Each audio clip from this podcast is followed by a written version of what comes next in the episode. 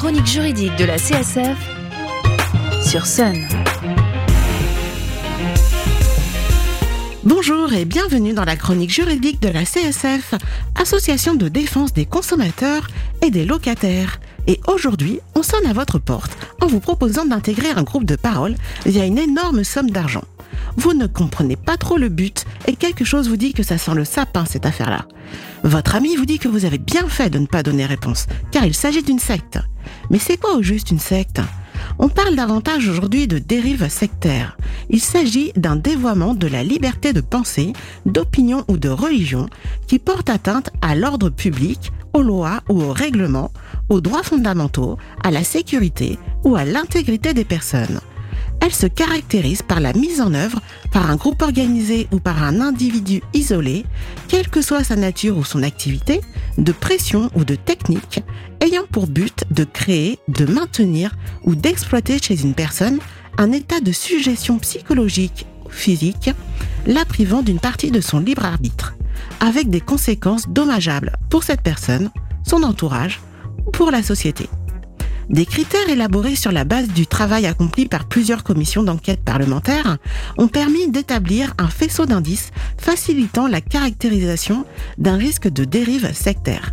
Il s'agit de la déstabilisation mentale, du caractère exorbitant des exigences financières, la rupture avec l'environnement d'origine, l'existence d'atteintes à l'intégrité physique, l'embrigadement des enfants, le discours antisocial, les troubles à l'ordre public, l'importance des démêlés judiciaires, l'éventuel détournement des circuits économiques traditionnels ou les tentatives d'infiltration des pouvoirs publics.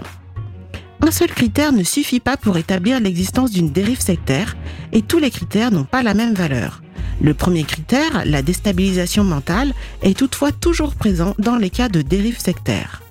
Sur la base des signalements reçus depuis une dizaine d'années, la MIVILUDES, qui veut dire Mission interministérielle de vigilance et de lutte contre les dérives sectaires, a précisé le contenu de ces critères de manière à déterminer des signaux d'alerte.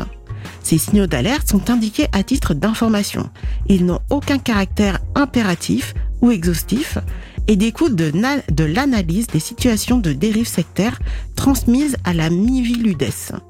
Ils peuvent toutefois aider des victimes, des proches de victimes, des acteurs institutionnels, professionnels ou associatifs à déceler un risque de dérive secteur, sectaire. Plusieurs d'entre eux sont nécessaires pour caractériser une telle situation. N'hésitez pas à vous rendre sur le site dérive-secte.gouv.fr pour connaître ces fameux critères pour les dérives concernant les personnes, mais aussi les dérives concernant les biens et les dérives concernant la vie sociale et démocratique.